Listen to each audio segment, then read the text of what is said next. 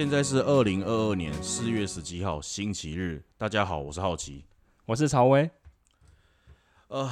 又隔了许久不见，不过这次似乎比上次还要短一点，运气也不错啊。运气不错吗？这怎么了吗？没有啊，能，因为本来我们两个是本来就计划是月更，现在已经比较渐渐从三从月更月更四周一次变成三周一次之类的，已经算是进步有进步幅度了嘛。我倒觉得只是因为我这两个礼拜稍微比较闲啊，那就来跟一下啊，也不错啊，哦，打算一下啊。啊，对，嗯，哦，这两个礼拜过如何啊？还是一样累啊，我下礼拜会更累。嗯嗯嗯，因为我下礼拜五月中我上的课程数等于每等于近乎会排到五天，哦，一个礼拜一到五上班，然后还要去上五天课。对，哦，要求我听到就累。啊，没办法，考公职嘛就很硬啊。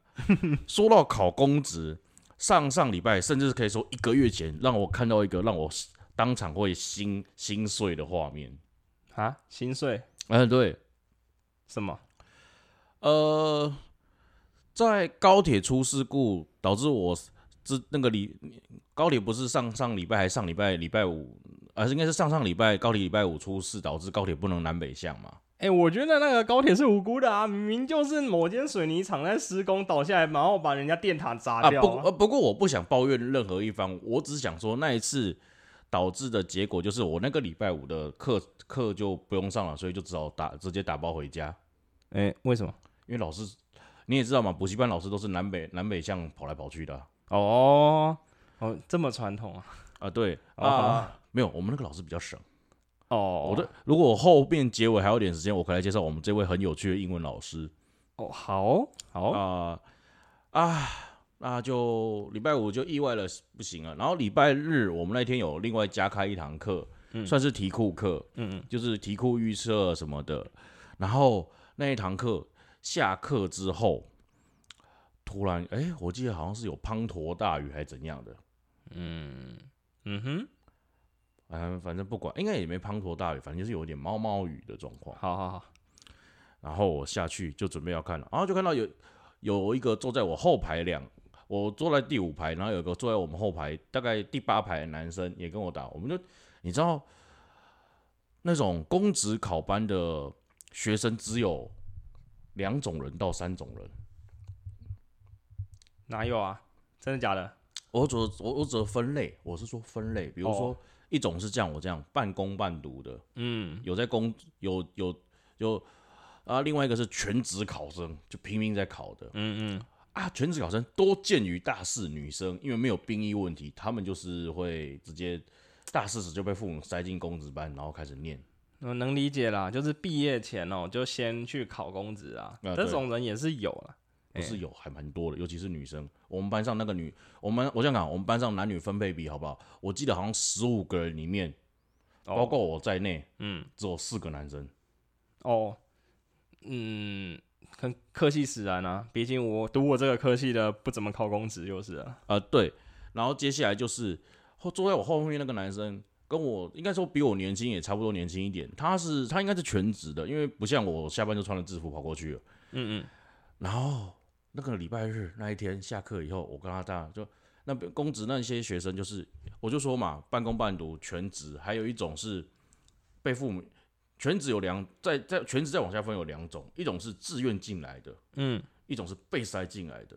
嗯，然后就看到很多大四女生是那个样子的，进去闹的就对了。还不是闹的，他们就很安静，自己拿着他们自己的苹果手机就跑到后排去玩了。啊，就是因为乱的啊、浪费钱的、啊。人家有钱啊！我告诉你，我遇到那个男生有多有钱，你知道吗？那、怎么了？我下去的时候，照理说，我们目前考了公职班，我我目前考了公职班，那个什么起薪，就是如果考上的话，起薪普考起薪是考上以后是三万五啊，那个高考考上以后起薪是四万七，嗯，然后你就看到那个男生，我跟那老师打个照片，互相点个头，因为我们两个都是真的有在念的，嗯，就是互相点个头要离开的时候，他爸来接他了，诶，你就说啊，他爸来接他就开个车，对不对？然后你知道我看到什么车吗？让我猜猜，嗯，先猜保时捷，哎，差不多了，大牛，干，哎，对，大牛，好好，我错了，而且是后置引擎，嗯嗯，然后也就是说行李箱是在前车前车的车盖上，他就我就看到他拍一下车盖，然后车盖就跳起来，他就把他背包往里面一扔，然后他爸就从驾驶座换到副驾驶座给他开，然后我就看他当那种手刹先刹的吹几下油门以后，他就嘣出去了。哎，是这个社会真的是很多样性啊！然后我就这样子淋着毛毛雨，然后去搭捷运了。你让我真的有感而发。嗯，像我这种已经在工作，而且大家听到我的职业软体工程师，还在业界混了这么多年，都觉得哎，我应该过得还不错吧？但殊不知，其实呢，我们是游戏业的软体工程师，我们这个收入跟那个科技业软体工程师是没办法比的。以至于我现在还每天骑机车，然后呢要骑一个小时多，然后才能 从我家骑到我们家那公司那边，真的是哦，累死哦。可是我记得你的状况的话，你愿意的话，其实也不是不能开车吧？开车不会比较快啊？当然了，那个时间点台，我们从呃我们这边住，我们两个住的是新庄，从新庄伟大的副都心到台北市里面。早上的时刻会塞到你想杀人，而且我在内湖上班呢，所以我是横跨整个大台北呢，来乱的哦。优质的交通啊，呃，算了算了啊。之所以，诶，我要骑车的第另外一个原因哦，就是其实我也可以搭公车啊，只是搭公车要近两个小时。那我以往都是骑脚踏车，没错，非常的健康，而且它的那个脚踏车刻下来基本上就是一台二手的 Vios。哎哎哎，那个脚踏车这个东西啊，就是每天骑，每天骑的话，以我的体能，其实也是会受不了的，所以我还是要加减的穿插几天，是可能搭个公车去上班这样子。呃，对，哎，那因为从上个礼拜开始，我们这边的那个疫情嘛，就是大台北的疫情，突然间就是有比较多的确诊案例出来。呃，对，所以我就想说，那我干脆就改骑机车好了，对，就骑机车上班了，就是省点体力，又跟人群远一点。对啊，那要跟人群最远还是骑脚踏车啊？基本上不会有人跟你抢到。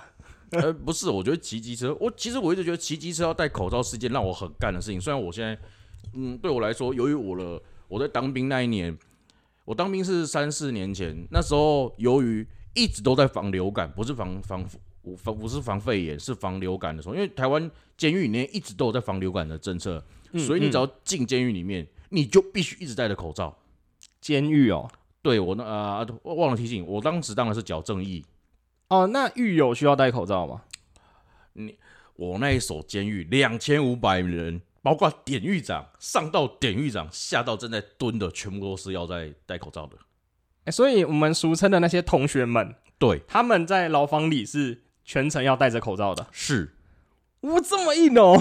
我这我真的是不好想象哎。啊，对啊，所以其实这就是为什么我很讨厌一些人权团体说改善那个什么囚犯生活什么啊哥的，因为我觉得他们都是喊打高空喊的很开心啊。我这个真正做矫正义的，看了以后就觉得干，那你们先有种，你们先同意多盖一栋监狱啦。嗯，这因为你不讲的，大家也不知道这件事情了。我就讲了。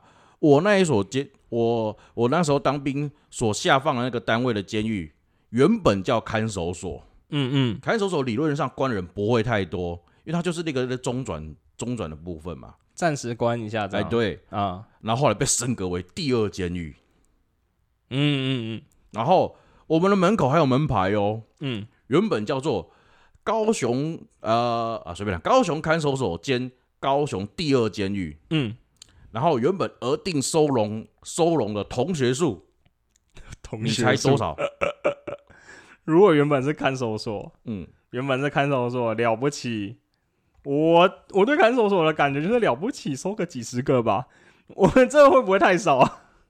我跟你讲，原本额定收纳容容余数是八百多人，我跟那很大了啊，高雄嘛，哦好，又盖在那种燕巢那种那种嗯非常好山好水。嗯，好偏僻的地方，大概只比你的大学在不热闹一点。哎，不好说哎，我在东华哎。哦，一定很多人不知道东华在哪里啊。没关系啊，华就是、哎不用不，用，你不用讲，我跟你讲，大各你各位讲一句话，嗯，就是东华它是国立大学，好完毕。哎，对，这样是重点。好，对，有没有？然后提到国，毕竟台我们台湾嘛，至少国立大学就是两个字了嘛。好，好好好，但我继续补充，那他升格为第二监狱以后，我进去当兵那一年的时候啊，先跟大家讲个法律常识：当替代役，不管你是哪一种役别，替代役在法律明文规定就叫当兵，不要跟我讲说替代役不是兵。但是我们不是军人，我们的那个时候我们的制度上，我们的法律规定，我们不是军人，但是我们叫当兵。嗯，我懂啊，那就是在服役啊。呃，对哎，啊，你猜我们升格之后，我们我们多收了多少人？你说的是同学数量是不是？对，原本八百，对，没有扩建，嘿，原地升级。嘿，那一间多收两倍的人，我才一千六。哦，你还有点概念，可是问题是变成两千五百人，干，是怎样啊？加床位哦，加三层哦。对，真的假的？就这样往上叠床位哦？对，接为了为了进来时那些唧唧歪歪的人权团体，嗯我们从原本大概四人房的房间嗯嗯，或六人房的房间牢房。啊，对，好了好了好牢房，多感谢补充，牢房，我们就帮他们焊那个不锈钢床位。嗯嗯，为什么要不锈钢？因为里面的同学就是，我不想说进去服刑人都是都是心怀不轨或什么的，嗯。有些人真的就只是曾经犯过错，嗯。所以就进去蹲一下，之后就再也不会再进去蹲了。嗯嗯，可是有些同学就是会很闲，如果你用木头的话，他们会积年累月。大家有看过《刺激一九九五》或翻作《笑香科的救赎》吗？人家花了十五年挖通了墙壁逃狱了。哦哦，那你知道那些同学会做出什么事情吗？他们会慢慢把木板的木板床，可能慢慢把一片木头加工，慢慢把它削下来，变成一片木刺，然后乱搞。我还以为顶多在上面刻字啊，写个东西，哎，没想到是拿来做凶器啊。呃，如果里面的管的太严，做凶器来伤害里面的管理员是常是不时有的。即我服役期间就有一个人把筷子磨尖了戳管理员的脚啊，靠，危险哦！对吧、哦，嗯嗯。那讲回刚刚那个说，那个现在挤这么多人，然后当初是因为要防什么流感，流感，然后强制那个同学们都要戴口罩，是吧？哎，还包括我们这些工作人员，就像我这种最最小只的小虾米替代役，嗯到最上面的典狱长，全部进去的时候都戴着口罩。哦，那其实这个防疫还走在蛮前面的、啊。没有，因为你知道吗？流感病毒通常是 RNA 病毒，RNA 病毒很容易给你变异嗯呐、啊，对，很容易变异。那监狱里面，如果一个人得流感，两千五百人一起得流感，就在那边练蛊了。就，诶、社会培养皿。哎，对，哦，真的是很棒啊练鼓场所哦。所以是每天要分配新的口罩给各个同学、各个人员这样。哎，对，嗯，至少每天有新的吧。啊，对啊，我想说，我以前有过客家的，我一个礼拜换一个口罩啊，然后后来才改成每天换一个啊。哎，不是啊，毕竟这一两年也是这一两年前，毕竟换算两年前口罩都比较难买，你口罩得用的省一点是真的。真的，真的，嗯，没错。那说到那个骑机车戴口罩已经够北蓝了，骑脚踏车要戴口罩啊。对，哦，累死哦。哎，对，说回我们到了通勤嘛，我们两个是社畜，所以社畜我还社畜兼考生，他只是纯社畜而已。啊，是是是是，哎，对，那讲回到我们最一开始要讲干掉的，就是通勤要戴口罩，因为你们有没有想过，通勤时我们先不论脚踏车，他现在毕竟他现在也为了安全也开始也省体力，也开始骑机车了。嗯嗯，那骑机车一定要戴安全帽，大家都同意。对啊，不是我们那种二十年前可以潇潇洒的享受着机车的风的那种时候，不用戴安全帽。对啊，那么我们已经戴着安全帽了，前面还有防风罩了。我可能我的没有防风罩了，但至少是戴着安全帽啊。哎、对，哎呀，然后有些人还是带有下巴护下巴的。全罩式的。对，嗯，那请问一下，戴个三角口罩，我觉得戴口罩，骑机车戴口罩这件事情，就是我们在室外了，然后其实车跟车之间也有一个距离在，对，哎、确实是就觉得某些地方戴口罩觉得还蛮怪的。但是说实在话，我骑机车一直都有戴口罩的习惯啊，毕竟那个空气实在是不怎么样。啊，对嘛，我们哎北部机车、公车、大卡车给你全部塞在一个车阵里面啊，神说真的，戴个口罩也比较舒服一点。嗯，尤其是上下班时间进出台北市的那个那几座桥哦，嗯你都可以看到那个机车瀑布，然后哎机车逆流而上，那个每天都在跟玩电流击击棒一样啊，有够夸张啊！啊，我深有体会，因为嗯我跟他的上班路线有一部分会重合。嗯，是啊，是啊。那我可以跟你讲，在这么夸张的车震下哦，嗯我骑脚踏车从新庄骑到内湖这种距离，其实我只比机车大概慢十分钟左右。因为我知道，因为听你讲跟我讲解，虽然我也不是很懂，但是听你的讲解是因为脚踏车可以进到一些机车不能走的宽敞大道。就是俗称的合体。嗯，是，哎、其实合体很像脚踏车的高速公路，你进了合体之后就可以全力的飙，只要你体力有。那前提是你要有体力啊。啊，对，哎呀，哎呀，所以其实没有大家想象的远。但是同事们第一次听到，哦，你骑机车哦，从哪里？新庄哦，一天要骑多少？来回五十公里的时候，他们都会用敬佩的眼神，加看疯子的眼神看着你。我这样讲好了，就是我个人习惯呐，比如说我无聊时候在 Google 上，比如说我想吃拉面的时候，我就在 Google 地图上用我所在区域直接搜到拉面。嗯，然后我的习惯就是，如果骑机车要二十分钟以上，林北就不过去了。骑机车二十分钟，那、所以最近甚至因因为缩短我的耐心，我差不多已经十分钟不到，我就不想过去了。好哦。但是大众交通能过去的话，我基本上两小时以内我都愿意过去啊。对啊，大众交通我真的觉得就是哈，拿时间去换你放松的那个时空那个时间这样子。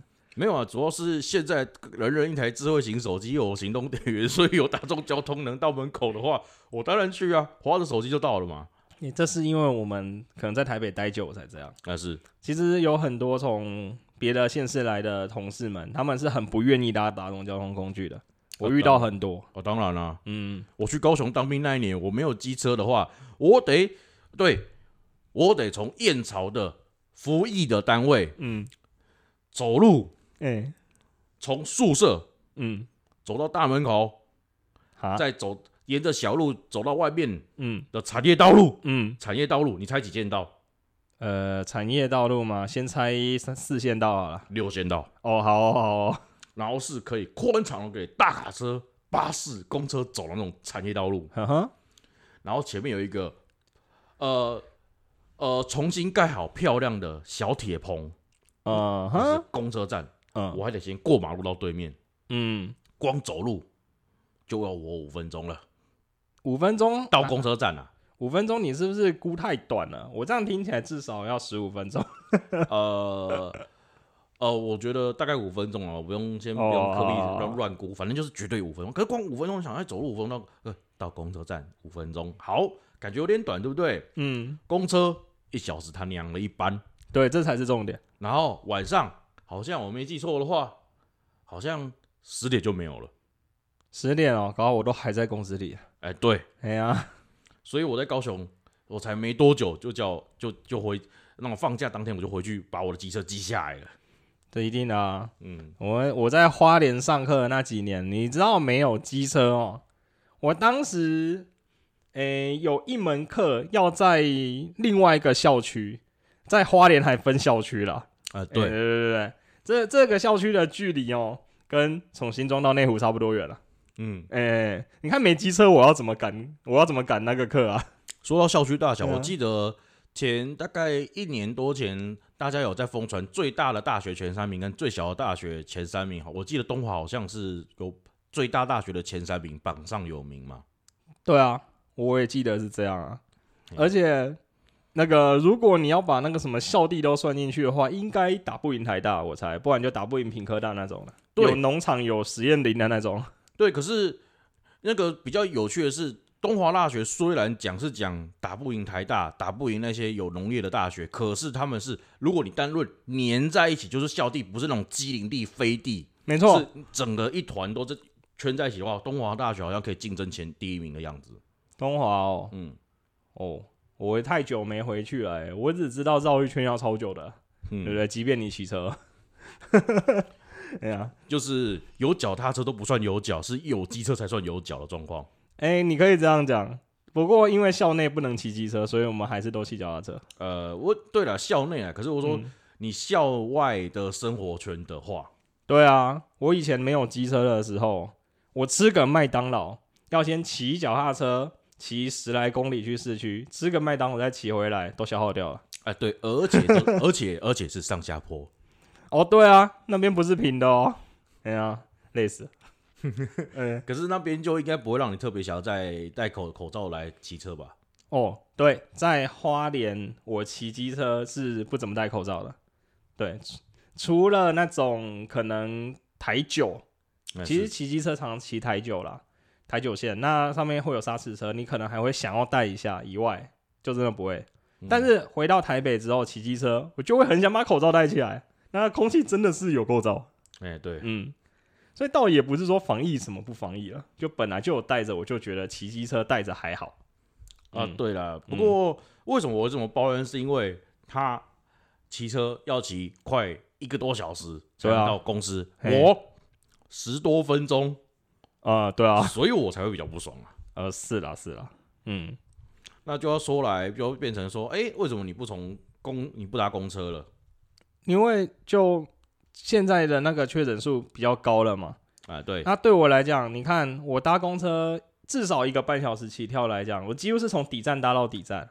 那上面来来往往的人这么多，而且还会有那种把口罩戴下巴的家伙，就在公车里面这样子。呃，我是觉得某种意义来说，他愿意遮住他的嘴，有、嗯、已经算不错了，总比那种拉到小这个拉出来的好。啊、对啊，他这种人还很有趣的，他下公车的时候会把口罩戴好，嘿，嗯，然后什么人都有啦哎，嗯，然后想说那也是想说就是算了啦，就这几这段时间就稍微避一下这样子。那是哎呀哎呀，那就提到那个传染病嘛，对不对？是是是，对啊，台湾以前其实也有好几波那种传染病防疫的经验嘛。对，嗯嗯，让你可能会比较了解一点，要不要分享一下？就是有些什么故事可以讲这样？呃，我们台湾一直有在对抗的，就是我们的国病 B 肝嘛，对不对？嗯嗯，再来就是，其实肺结核一直有在对抗，只是尤其是肺结核是我们最熟知的，呃，很恐怖，就是没抗生素你就是绝症的那个飞沫传染病之一。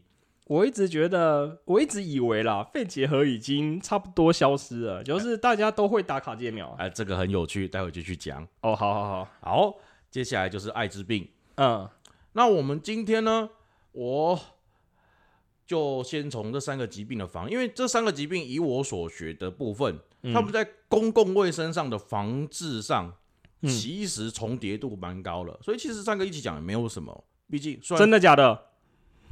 哦，我想说，艾艾艾滋病不会飞沫吧？对艾滋病不会飞沫，很好，啊，很好，你这个问题问的好。可是为什么我会说他们的状况很重合度很高呢？嗯，怎么了？那我就跟你讲一下，这是我们的防治族群讲起来这是公共卫生上的，可是我如果讲起来，就他妈的很像在阶级区分或者在 搞搞歧视。可是呃问题是，专业科学统计数据出来就是这样子。我就直接跟你讲说，我想我想吐槽，就是那一次我正我我入我耐心继续把公共卫生整理下超大概下来以后，容易罹患的人群，嗯，你猜一下大概有哪一些人？你说三个三个要防疫的主要目标：B 肝，嗯，然后肺结核，肺结核跟艾滋病，对，他们三组的易罹患人群其实是重叠的。重叠度很高。那个，嗯，这你要我怎么猜啊？这个是专业。好，我就跟你讲了，我讲出来这一段话会感觉非常的歧视，而且，但是问题是，这是我拿来背的口诀。嗯，首先是三低，哪三低？低收入、低社会地位、低教育程度，再来就是偏乡、原住民，然后离岛，还有男同性恋者。好，有够政治不正确。哎，对，可是这是科学上的统计。呃，是接下来我就一个一个慢慢来解释。OK OK OK。好，首先我就想说，为什么大家会说啊，男同性恋你你为什么是特别还强调男同性恋？为什么不是女同性恋？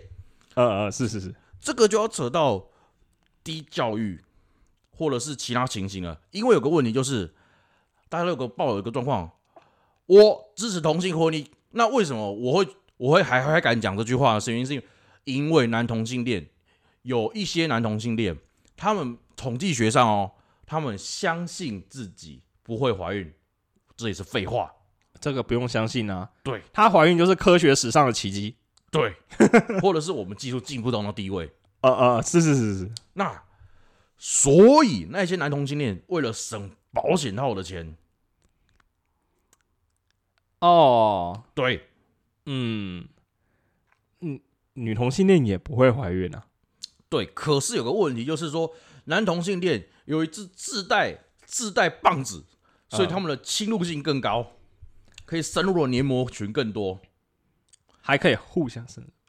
对，这样子讲会不会有点太过分？不会，哎呀，哦啊，就正常的正常的性行为嘛。啊，是是是是啊，，最后嗯结束一定会射精。嗯嗯，好了，又是提议了，呃，对啦，提议又对黏膜了。对对对对，对，所以我不，你我就想，我也不是，就是这为什么我们统计学上，你你你统计学都白那边，我课本就放在那边了，也不是歧视啊，啊就是这个样子啊。呃，对了对了，好，同谈同性的原因讲完了，接下来就继续讲，呃，偏乡、原住民跟离岛这三个其实也可以绑一块，嗯哼，因为这三个地方很多人，不要说医生啊，嗯嗯。我读我护士毕业，甚至药药剂师毕业，什么什么毕业，嗯，我他妈的我我我就很很很很那个什么，很符合心境的讲，你会希望待在一个生活便利什么地方？我不是讲你退休之后你想要去一个好山好水的地方稍微住住隐居养身体，是啊，而是啊你还是春秋鼎盛的中壮年、青壮年时期的时候，嗯你会想去哪个地方吗？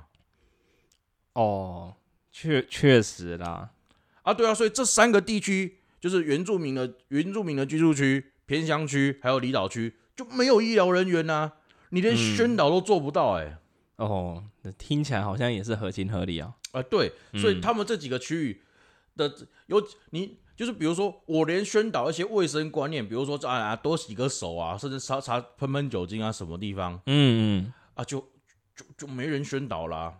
哦，顶多因为这阵子因为肺炎的缘故，武汉肺炎的缘故，嘿，所以开始政府从上到下，从大城市到偏乡，可是我也不相信偏乡会被多增加多少的宣传资源或公共卫生资源。就讲白一点，其实也没有更多的那个人手进驻偏乡的意思吧？对啊，是，我宁可塞大城市，我才不要过去、欸。呃，哎哎哎哎哎，这样讲对吗？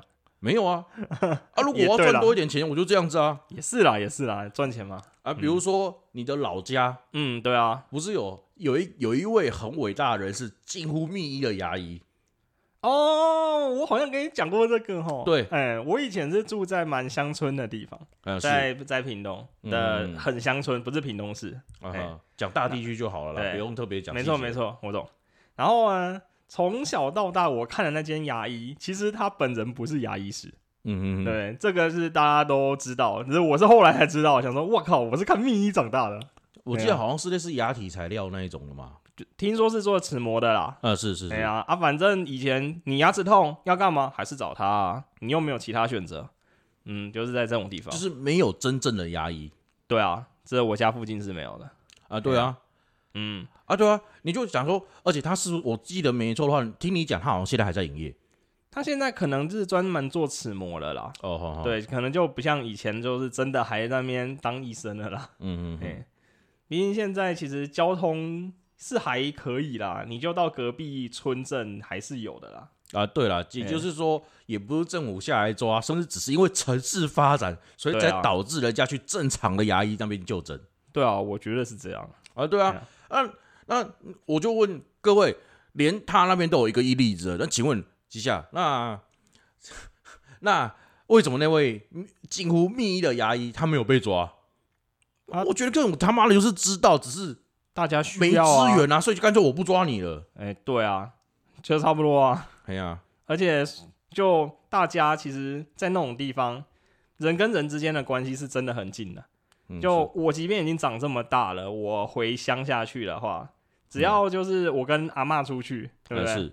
全全部让菜市场叫到菜市场尾啊，从头叫到尾的这种，办得到，大家大家都认识。啊。对呀、而且你附近的隔壁邻居刚好都还有血缘关系，你连那个去拜拜都还会遇到他一起来扫墓那种的。就是倒推到清朝时期，交通不便利的时候，甚至可能那个村就互相通婚了，有可能哦，啊不是有可能吗？就是历史地理上学一学，大概也知道这种情形啊。是啦是啦，哎呀，所以在大家都这么熟的情况下，也不会有人去检举你啊，哎呀，你也是个那个知识分子啊，哎，对，嗯某种定义来讲，他那个年代那真的是知识分子了。没错啊，好了，那解决了偏向原住民离岛了，我们接下来就回倒退倒叙到低收入、低社会地位跟低教育了。这三个会不会也是其实是一样的意思？啊，就量子缠结了嘛，干。量子纠缠你，啊，随便。好了好了，啊，你看嘛，你低收入，嗯，那你社会地位绝对不会高到哪边。确实，那你低收入、低社会地位啊，你通常对孩子的教育也很难有利，你就顶多打骂，就是说啊，你为什么考低分或者什么，你小孩子的教育也不可能被这样打打打就打上去。就是心有余力不足的感觉。哎，对，嗯，那能理解啦。哎呀，那这三个也会造就，就是说他们在我们防疫的，就是那种叫什么防疫嘛，工位的嗯哼，的观念里面，他比较容易去感染这种比较有风险的这种疾病的意思。因为呃，我这样讲啊，现代社会做什么都是要钱的，呃，对，还有资源的。嗯嗯你没钱没资源嗯，啊，政府就算做，也只能做最基本的宣导。哎、那个什么，那个什么统计学嘛，中型那个分布曲线嘛，是，我不会特别去顾高收入，他们自己办得到嗯、对，啊。我一定是顾中间这一层的中中层中收中等收入的人嘛。是啊，啊，低收入的我一定会顾嘛，毕竟低收入那边爆开来，也会慢慢影响到中收入人群。是，可是低收入人群，你知道，他们就是怎么讲，就是你知道有些人就是你知道你收入。你的社会状况低的时候，你就很不想接触政府人员，哦，有这种情况啊。或者是就是你就是会有点就是就是有一点会群就是会群聚在一些 啊很很很可怜的地方，就是一些心态问题，我也不好说，因为我真的我们两个毕竟好歹是正正常学正常出身的，所以比较不会哦，也是了。对对对啊，我就讲说低收入低社会教啊低教育为什么你教育很花钱，你除非能考上公立的。可是你请问一下，现在能考上公立的，东马就是东马就是那什么啊，很那种纵向继承，你爸爸是谁，你几乎是谁？哈？真假的？我我就想讲嘛，医生的小孩也常常是医生啊，除非是偶尔有例外的啊。为什么？哦，我我听到某一台的说法很有趣，就是因为医生的小孩，你从小就看到你爸妈打破关了。我不管说，因为毕竟在我们台湾这个嗯特殊的社会状况下，医生天然就有着高社会地位跟高社不错的收入。我不知道嗯现在改制到现在以后，医生的收入有没有比较剧烈的波动影响，但至少整体来讲，医生的收入是不错的吧？嗯嗯，至少是社会顶尖人士。也不用说顶尖呐、我能对期许出出期许一定有五万或六万以上。哎呀，这个小咖了啦。对啦，对，对，嗯，那你知道吗？我们讲的低是那个什么，这三低的人群里面，他们父母可能低到说，那老板可能很可能就是，哎、呃我现在讲很多南部老板都没有在遵守劳基法，目前是我觉得是目前是最低是两万四嘛，对不对？差不多吧。对，可是其实很多老板是没在遵守的。嗯，我们时有耳闻新闻嘛，什么一堆老板在违反劳基法，迪卡也可以看到，里面动不动就有人在吐槽他的新闻，他的薪水是多少，尤其是中南部的听众可能也会知道。那个工厂啊，船产啊，对对啊，吧？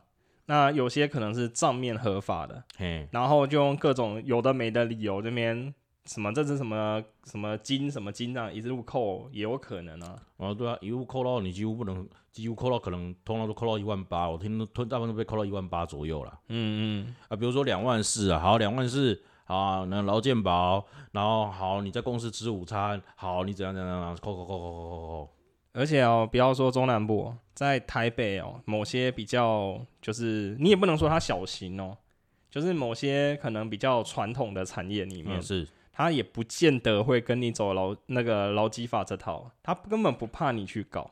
就我觉得这一点是蛮莫名的，可是我就是这就扯到会流向这些工作岗位的人，根本不知道自己可以有那个告了管道，那即便知道也没有资源去走这个管道。有这个意识也没用，因为有些资源叫你要如何知道我这些资源？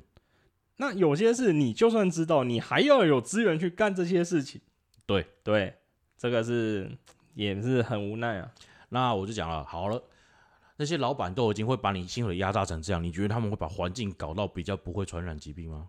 嗯，很难啊。啊，对啊。嗯，也是啊。哎，然后你觉得他们这样收入，他们能更不要说买房子，他们能租得起正常的住所吗？就应该不会太好。你应该有耳闻过，有些社区就是给给那种低收入人群专门租给他们住的群居社区吧？嗯，好像就是对对对，对对对，我知道你在说什么。然后那种社区还讲说，还那种社区，那是我提到那什么居住争议的智障地点，那个社区你收入提高一定基一定基础以后啊，抱歉，你不能在这个社区居住，请你搬出去。妈的，我薪水都还没我上来到，我可以完全脱离了这个地方了以后，嗯那就要被请出去了，嗯，那不不正常啊这个我就不知道了。啊！对，嗯所以就被人听说我，因为我个人是听别的台说有说过，所以这些社区的人甚至会刻意把自己的收入压低。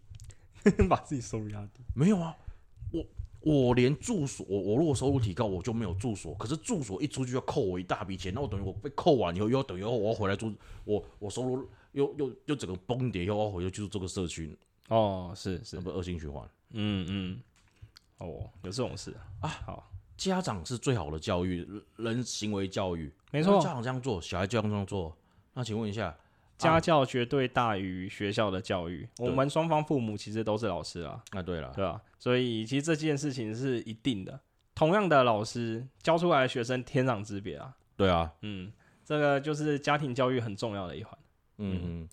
然后你看，我低收入，我低社会地位了，那低教育，你看公共卫生，我们在大学都专门开科系，专门变成一个研究所了。你觉得公共卫生这个知识嗯，低教育的人有嗯办法，至少不要说理解到我像我这样读完硕士等级的人的的嗯理解程度，嗯，你有到能保护好自己的程度吗？就是拿公共卫生知识来保护自己的程度啊，比如说啊，洗手、刷牙什么的。我认为是要有啦。嗯嗯，对啊，理论上该有吧？对啊，嘿啦，我们有看过一碗面的故事，里面不是有一个弟弟满口蛀牙吗？哦，嘿，对啊，先不要跟我讲什么艾滋病、肝、B 肝跟那个什么肺结核，嗯，我们连他们连那个好好刷牙的意识都没有嘞、没有钱吧？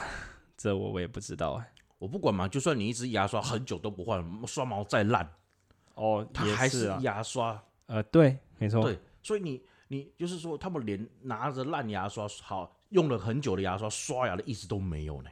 哦，嗯，这也没办法，好像我们也会很无力啊。应该说你，你这个工位出身的这个工作岗位的人，可能也会很无力吧。对啊，哎呀，哦，与其说很无力，都会觉得你会觉得吐槽点很多啊。就是说，就是好，嗯，好，我们我我刚刚讲完这些人群以后，嗯，撇除掉男同性恋，以目前回到现在的武汉肺炎的状况，请问一下，嘿，这些人群能好好防疫吗？能好好的 接受到防疫的那个资源或者是照顾吗？好像这样听起来就是蛮困难的。所以在讲，我们都知道传染病的爆发是从等比级数，比如说一开始只有一例，然后接下来就两倍、翻倍、翻倍这样翻上去。对嘛？嗯，我相信像我们我我这位宅男跟我我们这 这位宅男，干嘛这样？大家都知道，我们玩过一个很有趣的游戏叫《瘟疫公司》哦，是是是是是，啊。请问一下，你们有没有觉得《瘟疫公司》？你们，我觉得我先我就扪心自问，不要大家各位不要欺骗自己。你们为了最最短时间用瘟疫把全世界人毒死，请问一下，你们先驻足的国家是哪边？哎、嘿嘿，这样子，这样子，嗯，这个跟现实可能有点差距啦。哦，那你可能会选比较大陆地区的国家。对。嗯，啊，你看国家越大，人口越多，嗯。那我刚刚讲的这些人群，嗯。由于这么大的人口基数，嗯。是不是就越多？嗯，那是引爆起来会更容易。现在的上海嘛，哎 哎哎，半颗馒头变成料理美食界的冠军吗？就我虽然不是很喜欢对岸的一些东西，但是其实我自己平常接触的还是算蛮多的，啊，对啊，对啊？那以他们对岸的那些频道来讲的话，嗯哼哼。尤其那种在上海的频道主，嗯，你可以，哎、你有你有在追有上海频道组吗？我目前有啊不知道哎、那个 IC 实验室啊，诶那个是上海人啊。啊是哦，他最新的一部影片就说他们上海封城啊，然后他们小区要怎么合作拿物资之类的故事啊。嗯啊，哦，你说那只熊猫馆长吗？对啊，哦，可是我觉得熊猫馆长是怎么讲，有一点就是在很生存意识很强烈的情况下发了一篇歌颂的文，可是我觉得实际上是在讲说他们真的很需要帮助，可是他又不能说自己啊多惨，政府多烂，所以他就是有点类似做一篇文，我觉得那是一种呃类似心理治疗师或者是那个这或者是那种精神科医生或者那反正我不清楚，因为我比较偏纯生物的嗯，的的那些人讲的那个求救讯号。有有到这个地步吗？我自己是没有这样想啦。哎、没有，我是说，你知道，对他们那些专业人士来讲，或反正就心理智商相关人士来讲，嗯求救讯号这种东西，可以只是你随意乱发脾气，嗯或者是一些突然变得很怪异的动作。嗯就比如说那个什么，很多遭受强奸的妇女会表现出一些比较特别的动作，比如说一直洗澡啊，比如说哦有一天回来，你看到你的哦，强女性症。亲友嗯。突然回来直冲浴室，嗯。一直洗澡，一直洗澡，然后慢慢在那边哭，你一定觉得干的干是怎么回事？可是嗯嗯。当你有求，当你有求救讯号这个认知的时候，他嗯。会不会就是让他他出状况了？嗯，所以我觉得 IC 实验室的馆长，哎、他那个动作应该就是一种求救讯号。哦，是这样想的。哦，我没想那么多啦。可是你这样讲，好像也是可以这样想。对，嗯嗯。因为 IC 实验室的馆长怎么讲啊？我就怎么讲？我就我国中时期我他妈就比较绿嘛，啊、国中时期就是真的很台独嘛。啊，嗯虽然现在没有那么偏激了，可是我就是会有意识到，有意识的发现，IC 实验室是馆长，其实我我连追踪都没有按，哦，因为为什么？就是我偶尔会因为看过他，因为有些 YouTube 主就是不想按订阅，按嗯就虽然订阅只按一下，可是我会觉得，干我跟他的意识形态就已经很不同，因为大家有在追的话，发现他的意识形态还是非常大一统的意识形态啦。其实对岸的频道组都是啊，哎、其实还好哦，有一些频道组其实会顾虑到海外的群众的哦。那个是比较有专门主题的。嗯嗯嗯，对我大概能理解你想讲什么类型的频道啊。对。哎、妹妹，我讲的不是那种那种那个什么跑跑去海外以后反共那一些频道，我讲的是那个像不止游戏，这是我很爱的一个频道。呃，这个我也很喜欢啊。对啊，他就会针对海外的观众去把那个海外的，就他们的海外就是我们啊，嗯哼。哎呀，其他华语地区的对同个名词的用法写在字幕上啊。对，他会专门对应字幕。哎、没错，是有这种频道的。对对对对哎对。啊，ICNCS 的馆长就他每次提到台湾，一定是中国台湾呐、一定的啊，比如说你其实很多这种，尤其知识型的频道也有哦。哦，哎不少嘞。哎呀，这我是觉得这我自己认为是没办法啦。反正他们在那边，他们的影片也都要送审的话，他们这样的会比较方便啦。我是觉得无所谓啦。啊，对啊，可是他这里跟哦，这我们下次再聊好了，就是那个大陆的那个次化问题，就应该说我们的次化问题。我觉得这是另外一个问题，就是嗯，哎，有些大陆的呃影片组就很有趣，他们反而会直接，我干脆不经营 B 站了，我就全部经营 YouTuber。嗯嗯，不过用他们的说法就是我在经营油管儿。呃，对，哇，呃，说到 B 站，我记得你今天好像我们今天预备开始前，你有跟我讲到 B 站的一些状况嘛？哦，就是诶、最近就又有人在讨论，其实去年就有人在讨论这件事情了。但是 B 站也有买动画版权来播嘛，呃，常见的比我们台湾的动画巴哈姆特动画风还要早很久。然后他们现在应该说去年开始还是前年开始，我不知道。但是我去年开始就知道说他们会去买所谓的独占版权。哦，就是说目前只有我这台这个串 OTT 串流平台能播。但更莫名其妙的是，台湾的播放权居然可以被 B 站买走。比如说，台港澳啊，嗯，是，是一区啊，嗯对他们来讲是一区啊。啊，对，所以啊，像这一季听说就是那个什么啊孔明那一部哟，派瑞卡孔明，哎呀，他不是又是 B 站独家吗？呃，是，哎呀，就是这样这样子啊。那对于我觉得对于我们本土的，比如说巴哈姆特好了，呃，对，对吧？是一件超不公平的事情啊。啊，是是是事，实上，我们就不是同一个同一个区块，可以这样子说，我们一区是一起的。同一个势力，对啊，嗯那他硬要这样讲，而且 B 站买的版权又不是那一种说，哎、我可以很尊重原著，那你我怎么买怎么播，啊，对。还要，送审呢、还要那么阉割哎、啊，对，比如说最有名的就是小林家的女，那个时候小小林家的龙女仆最有名的就是胸部缩水事件嘛，这个哦，这个举不胜人啊，举不胜数啊，对啊，哎，对，哎呀，连我不追小林，哎，我我小林家的龙女仆，我大概只追动画一点点，因为我主要看漫画，嗯嗯，但是胸部被消，哎整个削掉一部分，照片被整个大前部分，我倒是非常熟悉。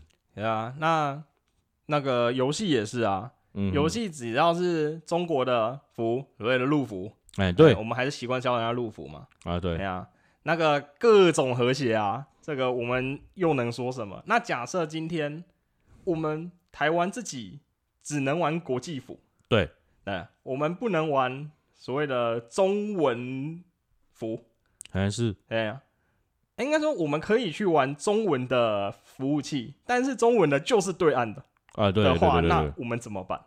对，我们的权利在哪里？哎呀，啊，我觉得这阵子的世界局势变动，应该会慢慢改善这个问题啦。当然啦，现在繁中服跟真的陆服好像有些游戏还是差有差嘛。啊，对，哎呀，所以就勉强啦。那繁中服如果它还是入资的话，我还是不爽玩啊。所以我自己就越玩越少。呃，我的概念是，如果就像我的概念是入境随俗嘛，好吗？你们讲入境随俗，比如说啊，来到里面，来到你们这边以后，就必须以统一为中心思想来表达自己，不管你心中怎么想。嗯，啊，你他妈你来我们台湾这边做生意之后，我爱弟爱取中华民国，台湾独立万岁，你也不要管，那你就要不然你就滚出台湾，不要赚台湾的钱嘛，这是我的概念啊。但有这个概念的人，我自己觉得不多啊。呃，我会这样讲，哎会这样讲，就是说，目前我看到一些游戏的确是大陆那边过来的游戏，嗯。然后在台湾我我我国这边发行的时候，嗯。哎我刚讲那些词汇是打得进去的哦，嗯，可以拿来是 ID 的哦，嗯嗯。可以拿来进聊天室的哦。嗯。偶尔发现，比如说我们打六四天安门，嗯。或者是我我发现变成米字号就是被和谐掉的时候，嗯我们反映跟客服反映抗议变成新闻以后，隔一阵子好像是变成可以正常打的，就是至少他们有接受在这边要变成我们台湾人的形状。这个我不好说。哎，毕竟我们公司就已经发生过那件事情。哎、对，哎呀，就我们公司的老板宁愿不代理啊，这款游戏就没了哎、我觉得这样子会不会太明显了？啊。我们公司老板求啊，哦，好，我也没办法啊。反正应该说不是没办法，我觉得很好，哎、不是，我是说你刚刚这个讲法会不会让你人家知道你的公司是谁啊？没差啦。哦，好，反正这间公司遍地都有啦。嗯，哎、我不知道在哪里就好了。哦，好，好啊。哎、那接下来呢？呃，嗯，接下来，嗯，哦我也不知道特别要谈什么，我只觉得，啊、最近感觉会让人有点心浮气躁的。虽然说由于我的呃工作跟学业累积在一起，让我每天几乎没什么地方可以，没什么状况，没没什么空间可以思考，所以我基本上回家就是稍微盥洗之后。三十分钟看一下，然后就直接、看一下影片或怎样，就直接睡了。然后隔天要投入工作跟读书了。啊，你呢？我比较想问你呢，因为你下班以后至少比比我的休闲时间还那个个人时间还完整吧？是啊，现在下班哦，其实因为我下班回到家都很晚了，说实在话，那我刚刚抱怨了这么久，那个动画版权被对方拿走，对不对？啊，是是是，对，所以啊，我现在又已经脱离了以前那种会去找资源，嗯、来看动画那个年纪了，啊，对，对，就变成是巴哈有什么我看什么吧，嗯对，没办法。但我其实也不常看的啦，我还是以游戏为主啊。哦，嗯，或许以后可以来聊一下游戏的事情，毕竟我也是游戏业的人。哎呀，呃，可是问题是你之前那个间公司 说是游戏业，比较像是博弈业吧？那是前公司啦，哎呀我现在是在游戏公司啦，啊，毕竟你进新公司也没到非常久啊。一年多啦。对啦，可是没有像你前公司那么可奖性那么高了。哦，这不好说。哦，嗯，因为前公司的挂我随便讲话，等一下被告怎么办？所以啊，我还是不能讲啊。对啊，哎呀，那只能挑不会被告的讲啊，嗯那有点困难的。啊，啊这样想好像也是啊。对呀、从不符合劳基法那边啊，好算了算了，这个 不讲了。哎、你你说不符合劳基法，你以为前公司就很符合劳基法哦？薪水上至少有吧？薪水上当然有啦，毕竟我是工程师，你很难用不符合劳基法的薪水请到工程师吧？哎、对，对啊，但是就工程师的生态来讲的话，你也常常听过工程师都加班加到爆掉吧？啊、对，没错，那劳基法有规定一个月的加班上限，你知道吗？那是，随便都马超过。哎呀，那公司要被稽核怎么办？很简单啊，你的加班时数都不在账面上啊。那为了，那有些比较奇怪的公司，他可能就是把你污掉，那这种的真的是不可取啊，你就人家会直接拍拍屁股走了。啊。至少我的前公司是我给你加班费，但是你看到薪水单上面嗯它是写奖金、或者哎是是什么津贴，哎、就不是加班费就对了，但是你可以收到钱。啊、至少会有钱钱来温暖了你的心。是啦，啊，但是哦，当你忙到一个晚上只有三四个小时可以睡觉的时候，我真的是不觉得那些钱够了。嗯，哎呀、就按照真正加班费应该那个什么累累计，或者是比如说什诶么按加班费当然是可以，但是你就是需要睡眠啊。啊，对，对啊，你再多钱你也不可能去休息啊。我靠嘞！这就想到各位有听到我从第一集到现在都有讲说，我目前正在进行公职考。那我就想说，我那时候公职考的时候，我就不想找正职，嗯，所以我那时候是找一个兼职。然然后那个兼职很神奇，嗯我可以做，我可以做到十二小时，有时候了，过年的时候了，因为那是物流业。然后我那里面的物流业里面有一位神奇的仁兄，他就打破了劳基法的概念。嗯你知道怎么打破的吗？我们这一间公司里面最多工作十二小时嘛，含加班。嗯，那请问一下，如果那间公司是两间公司呢？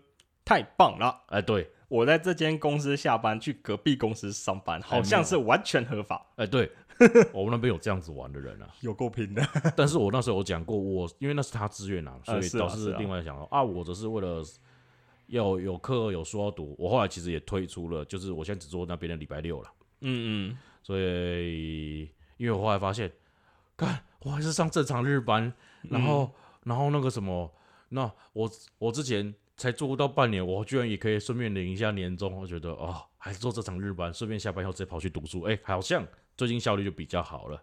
我也是这样觉得啊。你这样子还不用调时差嘞。哎、对，哎呀，这样不是好很多？呃，是是是，哎，不过我是讲说，就我会特别讲说，为什么半工半读是觉得一来进去自己独立也比较好，二来是哦，我现在跟你讲，我们补习班的，我刚最开头不是讲到三种人吗？嗯一种是像我这样半工半读的，因为我看到有些蛮可怜的同学啦，嗯嗯，上课大概三十分钟就才匆匆忙忙冲进教室，找个位置坐好。哦，没办法，对下班就是晚了。对，嗯啊，我比较运气好，我们公司可以五点准时打卡下班，嗯嗯，甚至还甚至最近开始默许我五点五十五分，呃，四点五十五分就开始起来洗手准备下班。嗯嗯，呃，因为因为说真的，我觉得现在年轻人有一点，我要跟现在讲说，我们现在比较年轻人是有点类似说，我就是来你这边工作，嗯来这边领你薪水，嗯，我没有对不起你，对啊，但是所以你我的一些小要求，麻烦你也达成。嗯哎，拜托，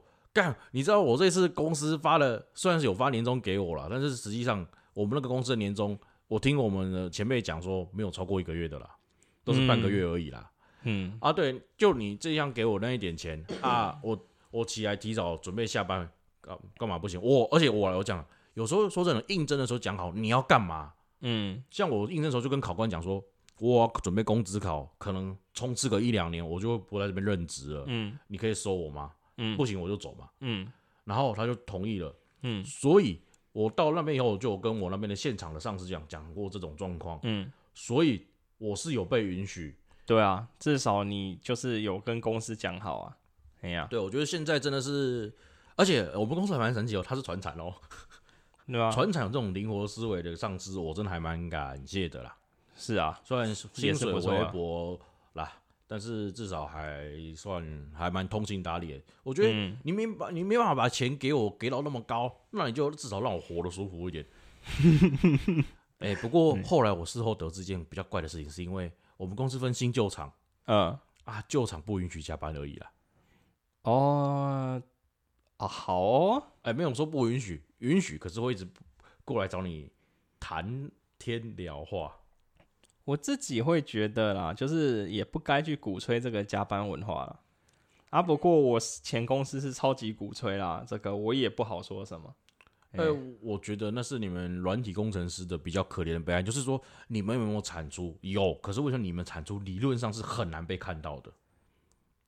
也不是这样讲，但是这个我觉得之后可以额外开一个话题来讲，因为这要讲超久的。呃 对了，没有，我今天就先小聊一下，比嗯如说我那时候，我现在在做金属的汽车零件，嗯，我一天能赶出多少颗轴承？哦，我懂你的意思。啊，对对对，我一天能多少颗？很好被量化。对，很好被量化。嗯，工程师的产值很难被量化。说实在话，哎，然后顺便我每天写写公报表的时候，我都会故意少写一百多个，干嘛？扣打好用啊。我操嘞！好了好了，呃呃，我这是我们谈到我们公司另外一个神奇的地方了。嗯我们公司的神奇店就是我目前在负责帮公司完成的订单嗯，是最近才开始有准时的哦怎么了吗？啊、因为我们公司不知道为什么常常有一堆公司跟客户说，呃，我比如说我七月要交给你的东西，嗯，轮我接手的时候已经是已经是十月了。三小啊，